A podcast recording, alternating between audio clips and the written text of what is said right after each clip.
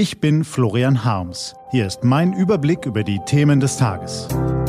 T-Online Tagesanbruch. Was heute wichtig ist. Montag, 25. März 2019. Grindel und Trump, May soll gehen und Apple enthüllt Streamingdienst.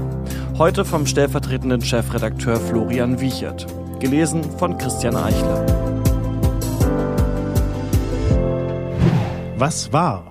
Der frühere CDU-Bundestagsabgeordnete Reinhard Grindel bekleidet heute das höchste Amt im deutschen Fußball. Er ist Präsident des größten Sportverbandes der Welt, des DFB. Grindel hatte eigentlich gerade die heftige Kritik nach dem WM-Desaster 2018 ausgesessen. C wie Karamell klebte er an seinem Sessel. Nun rollt die nächste Entrüstungswelle über ihn hinweg. Erneut hat sich der DFB den Ärger selbst eingebrockt mit einer desaströsen Kommunikationspolitik. Die fünf Minuten Rauswürfe der Nationalspieler Boateng, Hummels und Müller, von denen Grindel zunächst nichts wusste, Bundestrainer Löw, der anschließend versäumte, seinen Schritt zeitnah der Öffentlichkeit zu erklären, Grindel, der Löw dafür kritisierte und dann zurückruderte. Das führt dann neben weiteren Fällen dazu, dass Grindel von keinem geringeren als dem langjährigen Pressesprecher des DFB mit Trump verglichen wird.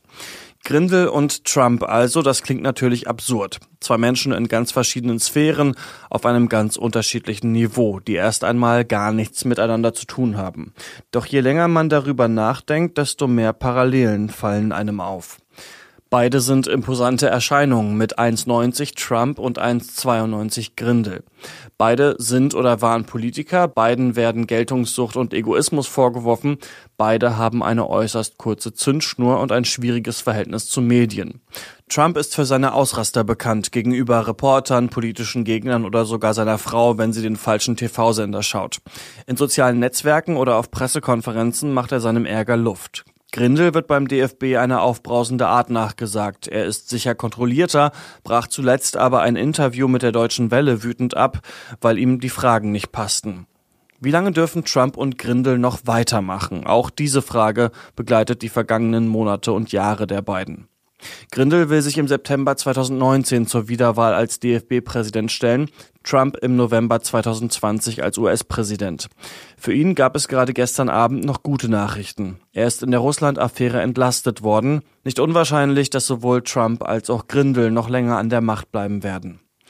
Grindel steht weiter in der Kritik. Die Nationalmannschaft aber hat gestern Abend einen großen Schritt aus der Krise getan. 3 zu 2 hat sie die Niederlande im ersten EM-Qualifikationsspiel besiegt. Was steht an? Die T-Online-Redaktion blickt für Sie heute unter anderem auf diese Themen. Britische Medien berichten übereinstimmend davon, dass Theresa May zum Rücktritt gezwungen werden soll.